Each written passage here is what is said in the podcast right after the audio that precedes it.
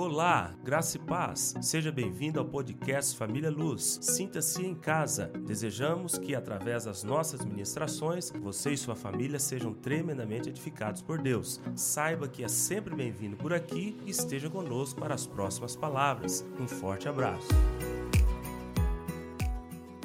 Então, domingo passado eu fechei essa a série de abril, andando nos passos de Jesus, falando sobre o preço que deve ser pago para quem deseja andar nos passos de Jesus. E aí eu falava que para você ser fã de Jesus, para você ser um simpatizante de Jesus, para você ser um, seguidor ocasional de Jesus, para você fazer parte da multidão é, que acompanhava Jesus só por causa do que ele podia oferecer, você não precisa pagar preço nenhum. Não precisa. Mas para ser discípulo de Jesus, para ser semelhante a Jesus, para andar nos passos de Jesus, pisar nas pegadas de Jesus, é necessário pagar um preço.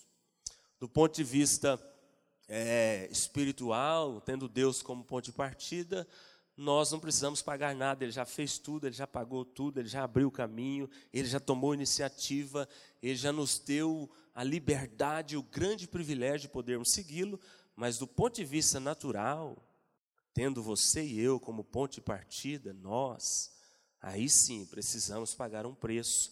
E esse preço envolve a nossa própria vida. Billy Graham falou algo muito interessante há muitos anos atrás, né, aquele grande pregador, grande evangelista, Billy Graham, eu creio que você já deve ter ouvido falar dele. Ele dizia assim: a salvação é de graça. Ponto final. Mas se você quiser ser um discípulo de Jesus, você deve sim pagar um preço para alcançar essa dádiva. Então, irmãos, Deus não nos chamou para sermos simplesmente salvos, não. Deus não te chamou para, para viver uma vida cristã abaixo da média, fora dos propósitos dele. Deus não te chamou para fre frequentar a igreja somente. Deus não te chamou para ter título de crente. Não. Deus te chamou para ser discípulo de Jesus para ser como Ele, se parecer com Ele, ser transformado por Ele, ter o caráter dele. E isso não é para todos, isso é para poucos, isso é um desafio. Eu falava no domingo passado que é, você pode contar nos dedos os discípulos que, que nós temos dentro da igreja. Existe uma igreja real, verdadeira, legítima, genuína dentro da igreja. Quando a gente diz isso, o que, que a gente, qual é a mensagem que a gente quer passar? Existem dentro da igreja os verdadeiros cristãos e os pseudo-cristãos, aqueles que só parecem cristãos, só tem o título. E eu falava em nome de Jesus, não queira fazer parte deste grupo que nesses últimos dias tem se aumentado, tem se aumentado. As pessoas estão buscando a Deus, estão vindo para a igreja, estão se convertendo somente pensando naquilo que Ele pode oferecer para elas. As pessoas estão vindo até Jesus simplesmente reconhecendo Ele como Salvador, porque vendo Ele como Salvador, Ele tem uma grande dádiva para nos entregar. Qual dádiva é essa? A salvação. Mas se você vir até Ele, reconhecendo Ele como Salvador, ok, mas também reconhecendo Ele como Senhor, você se torna um servo e tudo que Ele manda, tudo que Ele te manda fazer, tudo que Ele me manda fazer, nós devemos fazer. Mas as pessoas só estão querendo Jesus como Salvador. Por quê? Porque estarão livres do inferno, estarão livres da condenação. Ele é meu Salvador, eu creio, eu só preciso crer para ser salvo. Ok. Agora, tê-lo como Senhor é um grande desafio. Por isso que ele mesmo falou que lá naquele dia, muitos, muitos serão afastados. E ele vai dizer, o próprio Jesus vai dizer para essas pessoas: Afastai-vos de mim, porque eu não vos conheço. E vocês podem observar, aquele texto lá é escrito para crentes, está dizendo, está falando a respeito de cristãos, porque quem é que expulsa demônios? Quem é que opera milagres? Quem é que profetiza no nome de Jesus? Senão o grupo dos crentes, dos cristãos, daqueles que estão na igreja. Mas interessante, engraçado, estes, dentro deste grupo, teremos muitas pessoas que lá naquele dia ouvirá da boca do próprio Jesus: Afastai-vos de mim, eu não vos conheço. Irmãos, isso é muito forte, muito forte e muito sério. E a palavra do domingo passado foi um grande desafio para nós, para nós realmente vivermos essa vida cristã dispostos a pagar um preço. Agora, entrando na palavra de hoje, você sabe por que, que você pode pagar um preço de andar nos passos de Jesus? Você sabe por que, que você pode, de fato, desejar ser um discípulo de Jesus e conseguir isso? Simplesmente porque Ele te amou primeiro e Ele te capacita a alcançar essa realidade. Nós não podemos fazer nada para Deus de nós mesmos. Nós não podemos realizar obra nenhuma para Deus, da parte de Deus, de nós mesmos. Irmãos, nem o sentimento de arrependimento, ele não é brotado é, é, partindo de nós, ele não sai de você, é o próprio Deus que coloca esse sentimento aí no seu coração de arrependimento e desejo de aproximação dele. É Ele que coloca. A Bíblia diz que é Ele que opera o querer e o realizar em nossas vidas. Tudo, tudo que você faz para agradá-lo, para buscá-lo, todo o esforço que você fizer para andar nos passos dele, para ser discípulo dele, para ser semelhante dele, é por causa do amor dele na sua vida. Irmãos, se nós entendermos isso, se nós reconhecermos isso, não tem como, não tem como ter uma outra resposta a não ser querer agradar este Deus. Não tem como, não tem como. Se você de fato reconhecer o amor dele na sua vida, se você de fato entender que a obra da cruz foi porque ele te amou primeiro, se você entender que de fato ele é que abriu o caminho para que você tivesse comunhão plena com Deus, não tem como ter outra resposta por parte da sua vida, da minha vida, a não ser a querer agradar a este Deus. Não tem como. Não tem como. Por isso que nós podemos andar nos passos dele. Por isso, porque ele nos amou e porque ele nos capacita.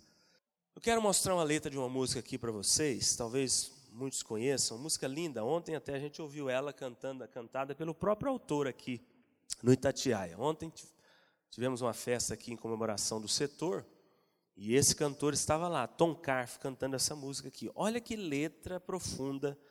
E você vai ver que o resumo da letra é esse: mostrar que simplesmente por causa do amor dele, por nós, por mim por você, nós podemos conquistar tudo nele.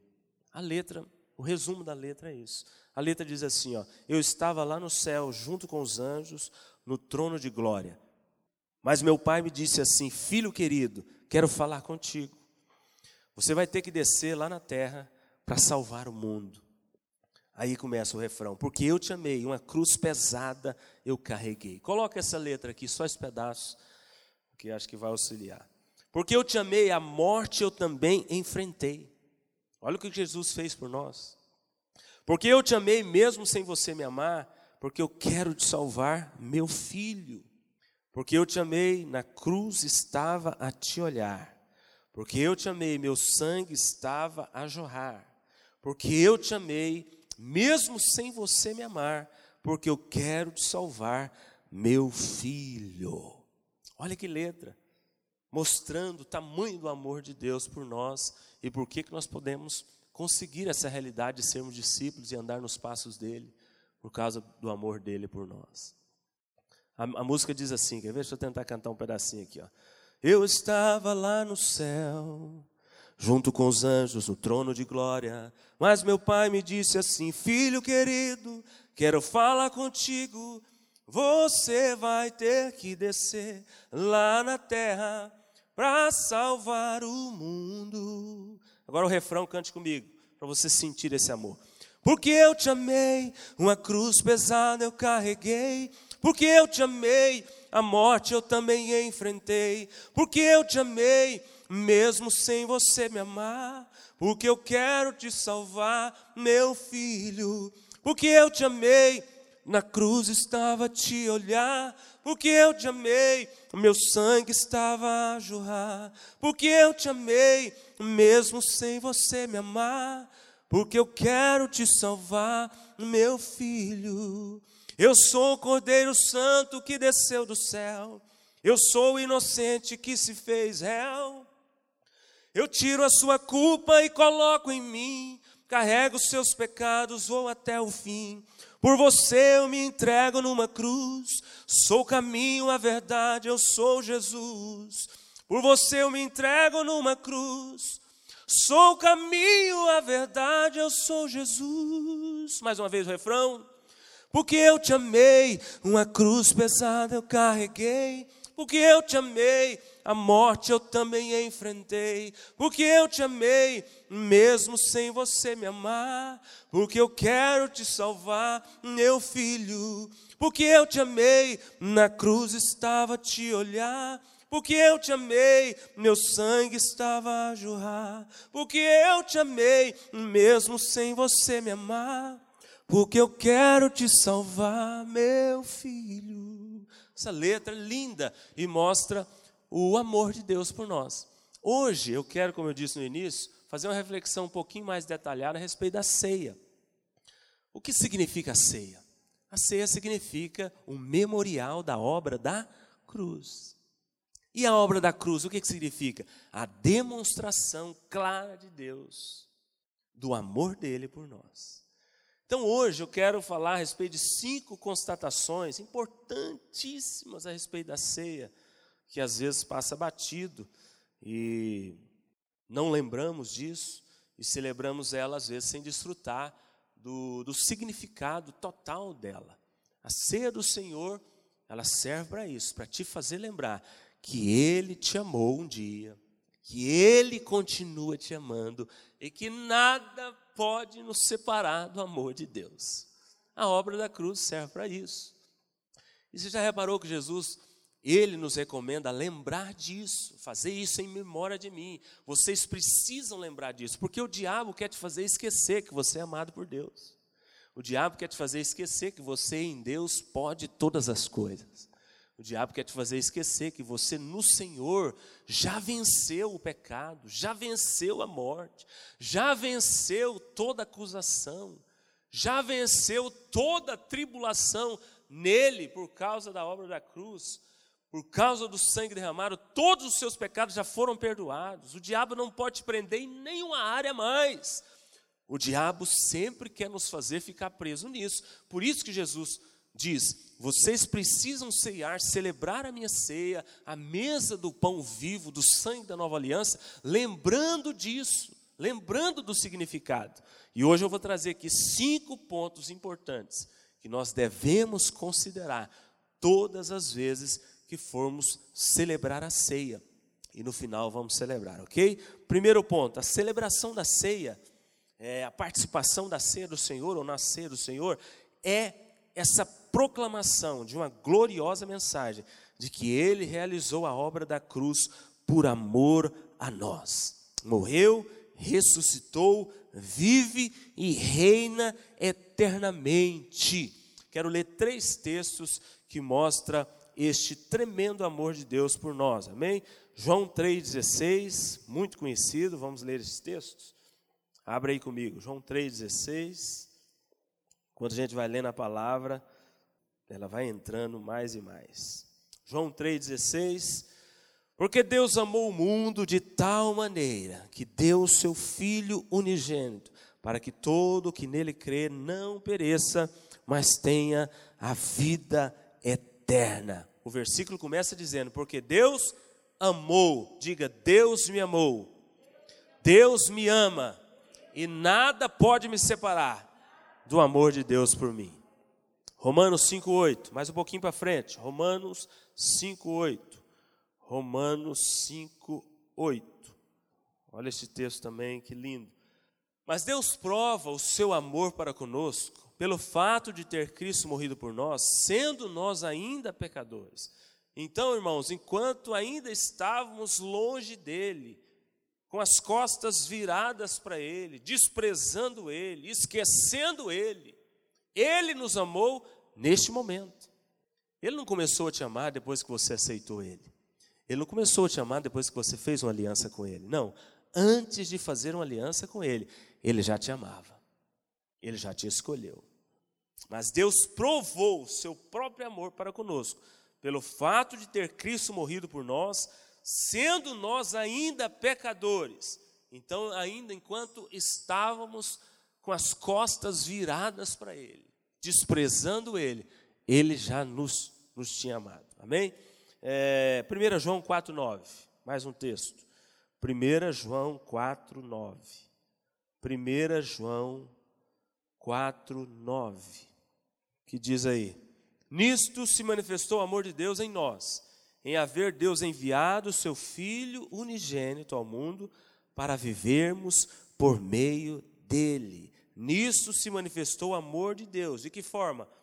Em haver Deus enviado o seu Filho unigênito ao mundo para vivermos por meio dele. Então, hoje, quando você celebrar a ceia, um dos sentimentos que tem que vir ao seu coração é esse: de que você foi amado um dia, de que você é amado por Deus e de que nada pode te separar do amor de Deus. E como eu disse, quando a gente entende isso, não tem como oferecermos uma outra resposta para Deus que não seja o desejo de agradá-lo. Não tem como. Então, essa é a primeira constatação profunda a respeito da celebração da ceia, de que ele realizou aquela obra lá simplesmente para demonstrar o seu profundo amor por nós. O mundo não te ama. O diabo veio para matar, roubar e destruir. As pessoas que talvez você ache que te amam, como é que você pode garantir que elas te amam de verdade, de fato? Quantas pessoas declaram amor por nós e quando pisamos no calo, quando a coisa aperta, quando o desgaste vem, quando o atrito vem, parece que nunca existiu amor. As pessoas nos traem, as pessoas nos decepcionam, as pessoas nos enganam, mas Deus não. Deus sempre vai demonstrar este mesmo amor por você. Outra constatação muito importante: quando celebramos a ceia, participamos da ceia do Senhor, é, isso significa e simboliza uma confirmação, uma ratificação do desejo de Deus. Olha esse desejo de Deus, que interessante. Não sei se você já observou esse detalhe aqui nesses textos que nós vamos ler. Olha o desejo de Deus, que desejo é esse? Para nós, os que estamos em Cristo, filhos regenerados, redimidos, justificados, ele tem um desejo de nos abençoar tremendamente, de nos favorecer, de nos agraciar com toda sorte de bênçãos espirituais. Você sabe o que é bênção espiritual? Você sabe o que significa bênçãos espirituais em Cristo Jesus? Eu vou, eu relacionei aqui um monte de bênçãos espirituais. Eu vou ler no final, você vai perceber que muitas vezes nós nem lembramos delas. Quando a gente fala de bênção, a gente, a gente normalmente a gente pensa rápido nas coisas materiais, coisas dessa terra, coisas que a gente pode receber de alguém, presentes, dádivas, benefícios. Não, bênçãos espirituais são coisas, hoje o pastor falou a respeito disso, achei interessante que eu também não tinha me, me atentado para esse sentido de bênção. Bênçãos espirituais são coisas que você alcança da parte de Deus que você jamais poderia conquistar pelos, pelas suas forças. Isso é bênção espiritual. E em Cristo Jesus, por causa da obra da cruz, por causa do sangue que foi derramado, do corpo que foi moído, você é, já é, a Bíblia diz, lá em Efésios capítulo 1, a partir do 3, que você já é abençoado com toda sorte de bênçãos espirituais nas regiões celestiais. Para aí para pensar um pouquinho em coisas que você tem de Deus, da parte de Deus, bênçãos espirituais, que você jamais conseguiria alcançar. Pensa aí. Temos tantas coisas, eu relacionei aqui, mas nós não lembramos delas. Nós não valorizamos elas. Muitas vezes desfrutamos delas, mas nem percebemos o tanto que isso é bom para nós e o tanto que Deus foi gracioso entregando essas bênçãos para nós. Então, olha aqui, eu quero ler três, três textos onde Jesus está falando da celebração da ceia. E eu quero que você observe comigo esse desejo de Deus de nos agraciar, de nos abençoar, de nos favorecer. Então, hoje, quando você celebrar a ceia, você vai comer do pão e beber do vinho, lembrando disso. Deus tem um profundo desejo de me abençoar constantemente. Você já é abençoado, mas Ele quer o tempo todo continuar te abençoando. Mateus 26, vamos ler esse texto aqui primeiro. Tanto que isso aqui é interessante. Mateus 26, a partir do 26. Enquanto comiam, tomou Jesus um pão e, abençoando, partiu e o deu aos, aos discípulos, dizendo: Tomai e comei, isto é o meu corpo. A seguir, tomou um cálice, tendo dado graças, o deu aos discípulos, dizendo: Bebei dele todos, porque isto é o meu sangue, o sangue da nova aliança, derramado em favor de muitos. Diga, em favor de muitos. Em seu favor. Ele realizou a obra da cruz, ele foi moído, ele foi traspassado, ele derramou o seu sangue em favor de nós. Deus, através da obra da cruz, e hoje nós celebrando a ceia aqui, que representa essa obra, que nos faz lembrar desta obra, você tem que ter esse entendimento que Deus quer te favorecer, quer te abençoar, quer te agraciar com toda sorte de bênçãos espirituais. Coisas que você não imagina, coisas que você jamais poderia conquistar na força do seu braço. Jamais. Bênçãos que vêm dele para nós. Mais um texto que mostra isso. Marcos capítulo 14. Jesus fez questão de falar a mesma coisa, enfatizar o mesmo detalhe. Muitas vezes a gente lê a Bíblia e não se atenta para os detalhes, né? Olha o tanto que a Bíblia é rica. Marcos capítulo 14, verso 22. Marcos capítulo 14, verso 22. Enquanto comiam, tomou Jesus um pão e abençoando partiu e lhes deu, dizendo: Tomai, este é o meu corpo. A seguir tomou Jesus um cálice, tendo dado graças, o deu aos discípulos e todos beberam dele. Então lhes disse: Isto é o meu sangue, sangue da nova aliança derramado em favor de muitos. Mais uma vez, Jesus mostrando que Ele quer que nós celebremos a ceia, lembrando disso, que o desejo dele é nos favorecer com toda sorte de bênçãos espirituais. Mais um texto último aqui, Lucas 22. Próximo evangelho aí, Lucas 22. Olha Jesus repetindo novamente. Lucas 22, verso 19. Tomando um pão, tendo dado graças, o partiu e lhes deu, dizendo: Este é o meu corpo oferecido por vós. É, fazer isso em memória de mim. Semelhantemente, depois de cear, tomou o cálice, dizendo: este, é meu, este é o cálice da nova aliança, no meu sangue, derramado em favor de vós. Em favor de vós. Então, olha que forte isso aqui. Eu não sei se você já tinha tentado para esse detalhe. Quando celebramos a ceia, precisamos ter esse entendimento de que você tendo a vida de Deus em você, dentro de você, você pode plenamente desfrutar de toda sorte de bênçãos espirituais. Ele morreu por nós para que nós pudéssemos desfrutar de toda sorte de bênçãos espirituais. Eu vou falar aqui daqui a pouco, ó, uma, duas, três, quatro, cinco, seis, sete, oito, nove, dez, onze, doze, treze, 14, 15 que eu relacionei aqui. E você vai ver que muitas vezes nós nem lembramos delas. E Ele já nos abençoou, Ele já entregou para você. Por que, que você não está desfrutando? Por que, que muitas pessoas não vivem isso aqui? Se Ele já entregou, Ele já realizou a obra. É só você tomar posse, crer e decidir viver isso aqui. Outra constatação importante a respeito da ceia, a celebração da ceia, a participação da ceia do Senhor ou na ceia do Senhor é a confirmação, a experiência real.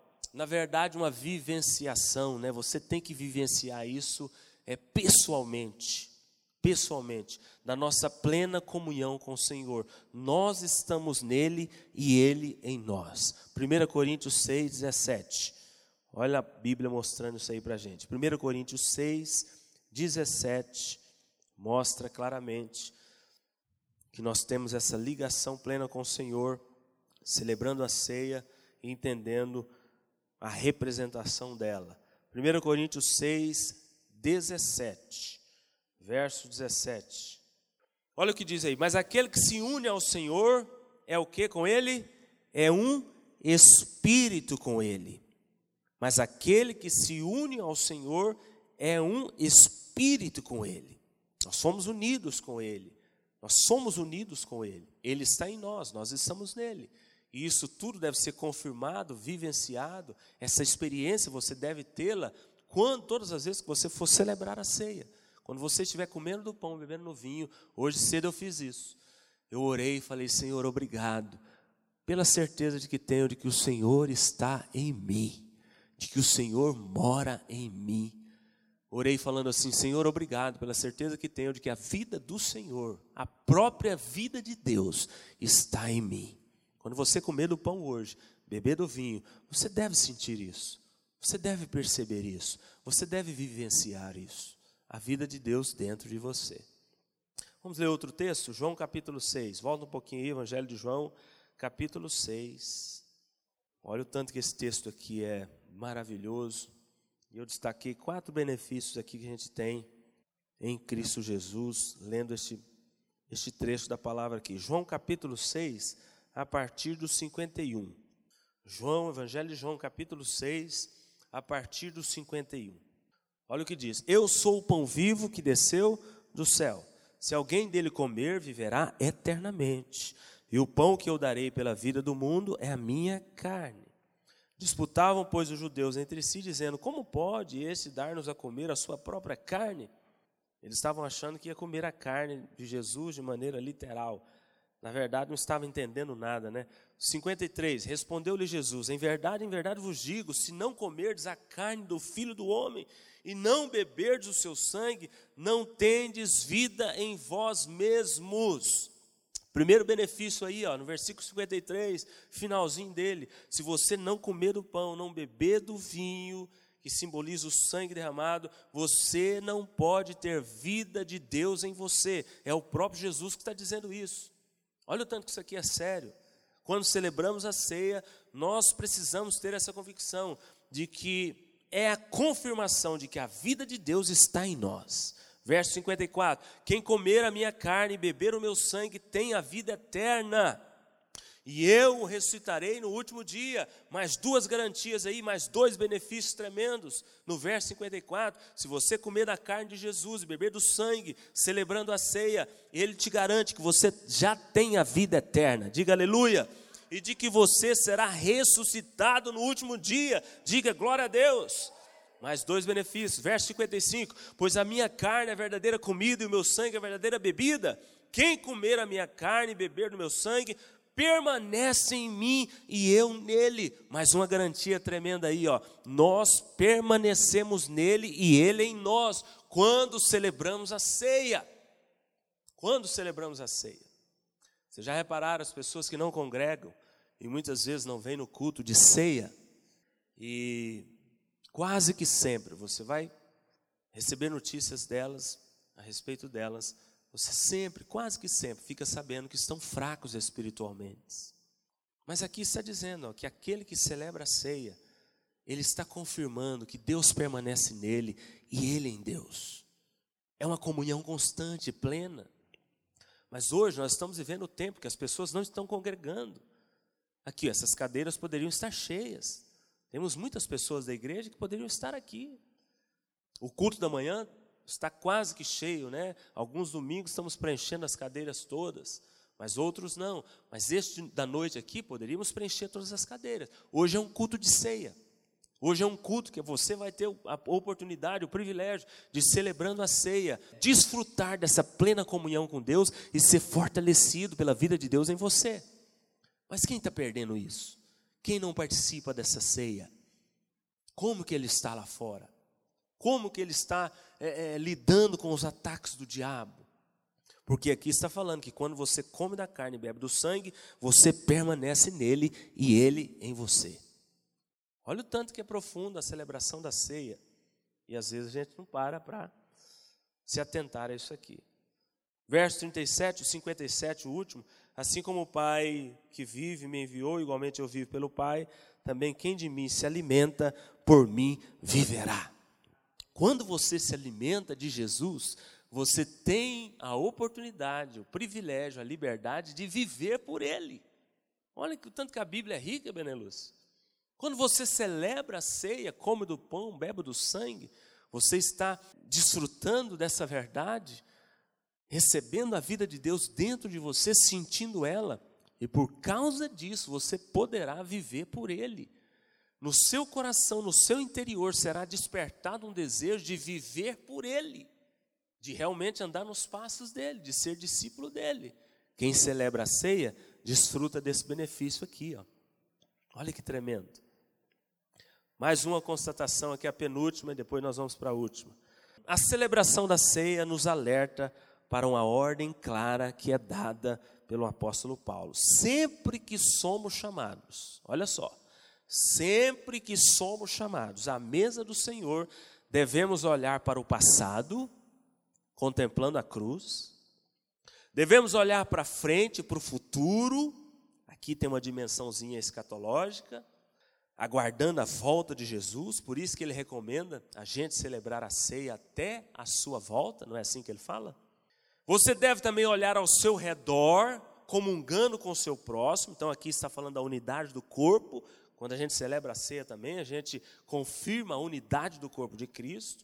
E, por último, olhar para dentro de si, para se autoexaminar.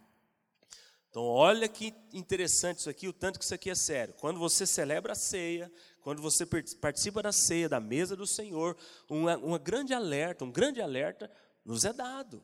O apóstolo Paulo fala sobre isso, nós vamos ler esse texto aqui agora. Você vai olhar para o passado, contemplando a cruz, o que já foi feito. Olhar para frente e para o futuro, lembrando que um dia ele voltará, brevemente voltará. Você deve olhar ao seu redor, para os seus irmãos, comunhão do corpo. A celebração, a celebração da ceia é comunhão do corpo. E também você deve olhar para dentro de si para se autoexaminar. 1 Coríntios capítulo 11. Olha o tanto que esse texto aqui do apóstolo Paulo é forte. 1 Coríntios capítulo 11, a partir do 25. 1 Coríntios capítulo 11, a partir do 25. Quem achou, diga amém. A partir do 25, do capítulo 11. Por semelhante modo, depois de haver ceado, tomou também o cálice, dizendo: Este cálice é a nova aliança no meu sangue. Fazei isso todas as vezes que o beberdes, em memória de mim. Opa, então aqui ele está fazendo referência ao passado. Nós precisamos fazer isso em memória dele, lembrando da morte dele, da obra da cruz. 26. Porque todas as vezes que comerdes este pão e beberdes o cálice, anunciais a morte do Senhor até que ele venha. Opa, futuro, olhando lá para frente. 27. Por isso, aquele que comer o pão ou beber o cálice do Senhor indignamente será réu do corpo e do sangue do Senhor. Opa, então aqui ele está falando do autoexame que nós precisamos fazer antes de celebrar a ceia. 28. Examine-se, pois, o homem a si mesmo, e assim coma do pão e beba do vinho. No 27, ele menciona essa questão da, da, seriedade de tomar a ceia, celebrar a ceia de maneira indigna. E no 28, ele dá uma ordem: examine-se, pois, o homem a si mesmo. Veja bem, tem muitos pastores que ensinam isso aqui errado e muitos irmãos entendem isso aqui errado. Você nunca deve deixar de participar da ceia do Senhor. Agora, você sempre deve fazer esse autoexame antes de participar. Tem muitas pessoas que chegam na igreja, pecaram, erraram, vacilaram, o diabo acusou de uma forma ou de outra, eles não tomam a ceia, eles não têm coragem, eles se sentem indignos. Não, não é isso que a Bíblia está ensinando. A Bíblia está ensinando que você não pode tomar a ceia antes de se autoexaminar. Então, aconteça o que acontecer, chegou aqui arrependimento, confissão do pecado. Ele está pronto para perdoar e te purificar. Se confessarmos os nossos pecados, Ele é fiel e justo para nos perdoar e nos purificar. E aí sim, você pode celebrar a ceia, tomar a ceia. Porque o diabo não quer que você celebre a ceia. O diabo quer te acusar mesmo. O diabo quer, quer mentir na sua mente, dizendo que você é indigno, que você não pode. Porque você entra de uma forma e sai pior.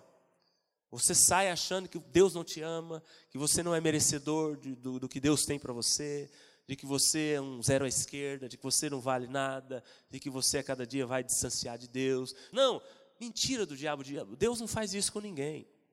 Agora, a orientação bíblica aqui é antes de celebrar a ceia, antes de comer do pão, tomar do vinho, se autoexamine. E aí depois celebre de maneira correta e adequada. Próximo ponto aqui, nós vamos fechar falando disso. O tanto que esse negócio é sério. Por isso que no início eu falei que quando você celebra a ceia de maneira correta, é, adequada, bíblica, você é tremendamente abençoado. Mas se você celebrar a ceia de maneira errada, você pode ser amaldiçoado. Essa palavra é forte, a gente às vezes não quer nem ouvir ela, não aceita, muitas pessoas não aceitam. Mas o que, que significa maldição? O mal em ação. É isso. Você deixa de ser abençoado, de desfrutar do que Deus tem para você. Se você deixa de desfrutar do bem que Deus tem para você, conquistado na obra da cruz, com certeza você vai experimentar o mal em ação na sua vida. E o próprio apóstolo Paulo mostra isso. Então isso aqui é muito sério. E eu li esse texto aqui para mostrar para vocês essas quatro dimensões aqui, olhando para o passado, para o presente, ao nosso redor, é, a comunhão, a unidade que a ceia representa, e também olhando para dentro de nós. Amém? O 29, só para fechar, pois quem come e bebe sem discernir o corpo, o que, que acontece com ele? Come e bebe o quê? Juízo para si. Irmãos, não sou eu que estou dizendo isso aqui, é a Bíblia. Olha o versículo 29, tanto que isso aqui é sério. Pois quem come e bebe sem discernir o corpo, come e bebe juízo para si. Misericórdia. E o último ponto, a última constatação importante a respeito da ceia, e depois nós vamos partir para o final e celebrá-la. A celebração da ceia nos alerta também com relação a uma dura realidade, uma dura verdade. É o que eu acabei de falar aqui, só vou é, confirmar. A participação desatenta, irreverente, descuidada, produz resultados desastrosos. Ao invés de edificação, pode vir juízo. Ao invés de deleite, de desfrute, pode vir disciplina da parte de Deus. Ao invés de paz, pode vir acusação, angústia, inquietação.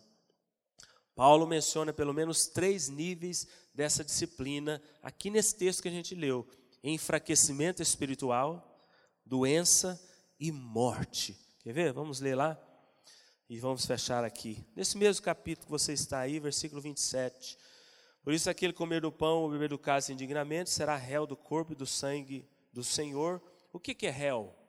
O que, que é réu?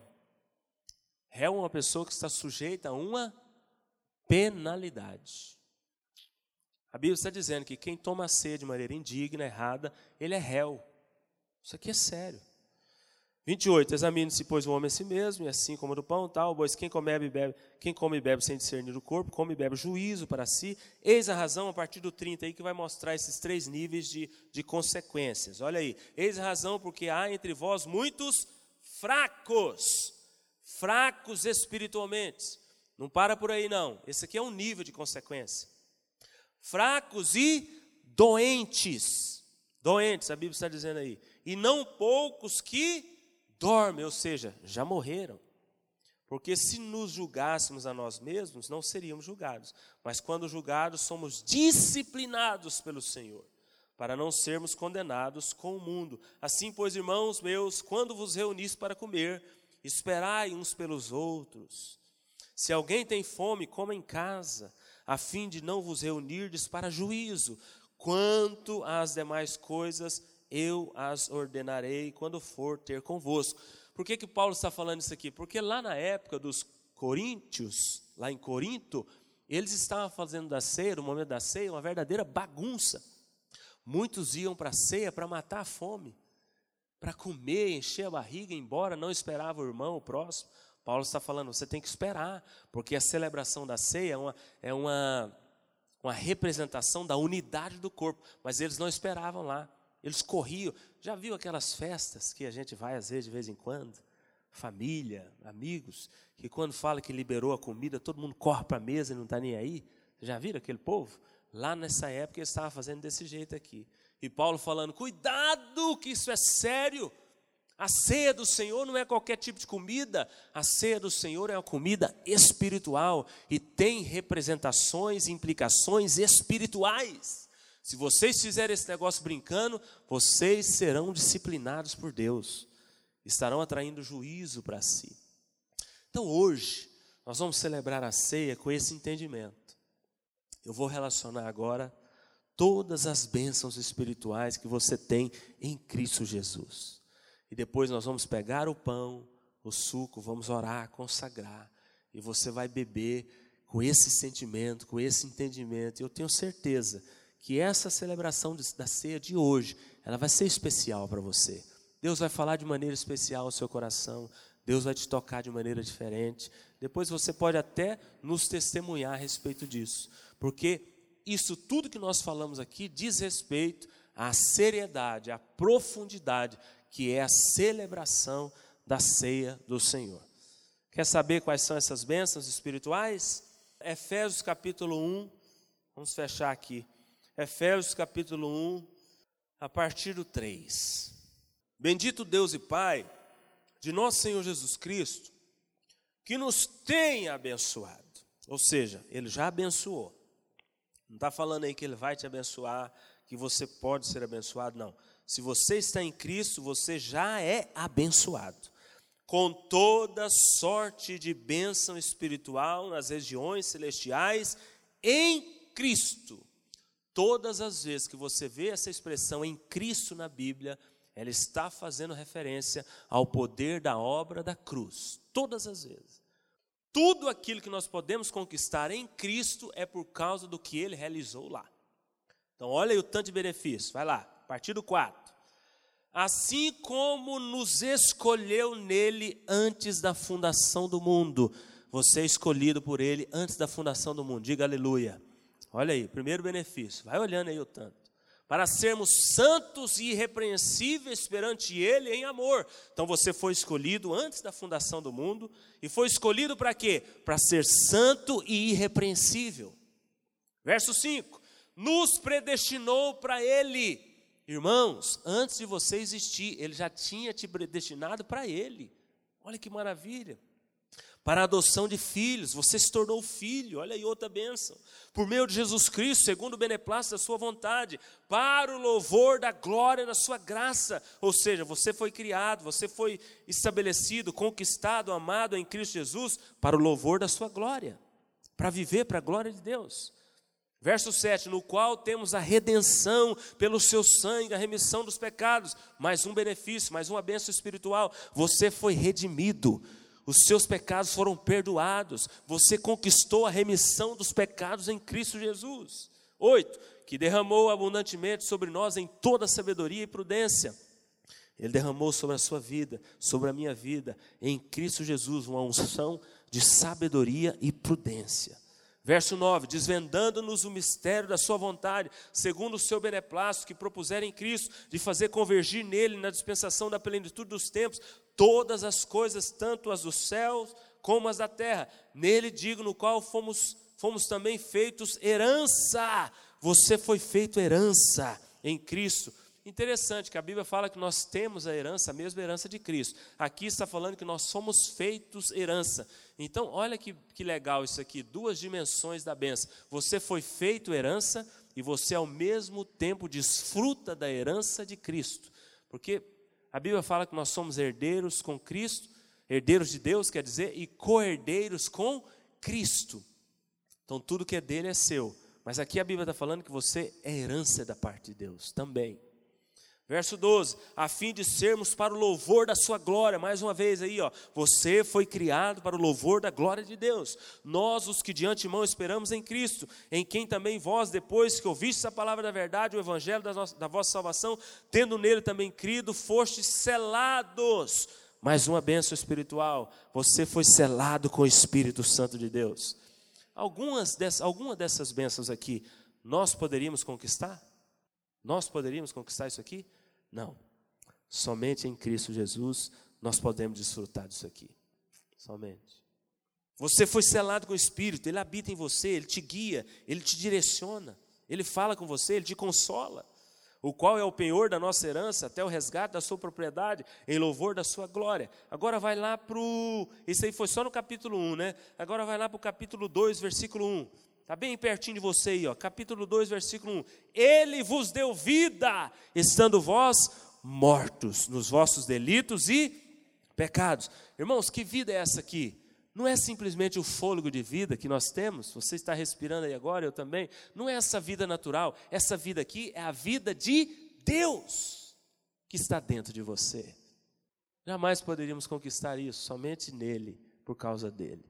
É, versículo 1, né? vai para o versículo 8 do capítulo 2. Porque pela graça sois salvos. Olha aí que grande dádiva, salvação, mediante a fé. Isso não vem de vós, é dom de Deus, não de obras, para que ninguém se glorie. Mas uma bênção espiritual aí, ó, que nós jamais poderíamos conquistar: a salvação em Cristo Jesus. Versículo 10: Pois somos feitura dele, criados em Cristo Jesus. Para que você foi criado?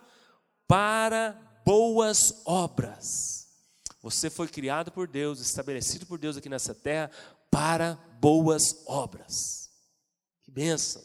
Por causa dele, nós podemos viver essa realidade aqui. Versículo 13, mais um pouquinho para frente. Mas agora em Cristo Jesus, vós que antes estáveis longe, fostes aproximados pelo sangue de Cristo Opa, outra bênção espiritual. Nós estávamos longe, hoje estamos próximos, fomos aproximados dele. Podemos viver plena comunhão com ele em Cristo Jesus. Verso 14: Porque ele é a nossa paz. Quantos desfrutam de paz em Cristo Jesus? O mundo, a paz do mundo não presta. A paz do mundo é passageira. A paz do mundo é enganosa. A paz do mundo é condicional. Né? Se você tem, você tem paz. Se está tudo ok, se está tudo bem, você tem paz. A paz de Deus, ela é ultra circunstancial, ela não depende das circunstâncias, não depende. Você tem a paz de Deus dentro de você. Você pode desfrutar da paz de Deus em você por causa da obra da cruz em Cristo Jesus. É o que está falando aí no verso 14. Caminhando para o final, verso 19: Assim já não sois estrangeiros e peregrinos, mas concidadãos dos santos, e sois também da família de Deus. Quantos são da família de Deus? Diga amém. Mais outra bênção espiritual: você é da família de Deus. Já viu quando é, é, é como é legal, às vezes, as pessoas importantes, de famílias importantes, nomes importantes, elas chegam em algum lugar, alguns lugares e vão conversar. E, e logo, logo menciona, eu sou da família tal, fulano de tal. Já muda já o, o ambiente, as pessoas começam a respeitar, porque a família é importante, o nome é importante. A Bíblia está dizendo que em Cristo Jesus nós somos da família de Deus. Amém? Você é da família mais importante que existe na face da terra. E o último versículo, versículo 22. No qual também vós juntamente estáis sendo edificados para a habitação de Deus no Espírito. Ou seja, você é casa de Deus também. Olha aqui, eu relacionei um tanto de bênçãos aqui espirituais. Bênçãos, como eu disse, muitas vezes nós não lembramos delas. E bênçãos que você desfruta em Cristo Jesus. Hoje, ao celebrar a ceia, comer do pão, beber do vinho, você vai orar e você vai lembrar de tudo isso que Deus fez por você. E tudo isso que você pode desfrutar. E eu vou te fazer um desafio. Se talvez eu li alguma coisa, falei de algo aqui que você não vive. Pastor, eu não vivo essa realidade. Eu creio que Deus já conquistou para mim em Cristo. Eu creio, mas eu não desfruto. Eu quero te desafiar hoje. Ore pedindo isso para Deus. Porque, como a gente leu no versículo 3, a Bíblia fala que você já foi abençoado. Ele já fez a obra. Você não precisa, por exemplo, de viver sem paz. Não precisa, irmãos. Você está em Cristo. O Deus da paz habita em você. A obra da cruz foi feita para que você desfrutasse de paz, mesmo em meio às circunstâncias. Você não precisa de viver debaixo de acusação. Você não precisa de viver servindo o diabo. A Bíblia diz que você em Cristo Jesus foi feito para as boas obras. Você foi feito para a glória de Deus, para viver nas mãos dEle, até o último dia da sua vida. Tudo isso são bênçãos espirituais em Cristo Jesus. Amém?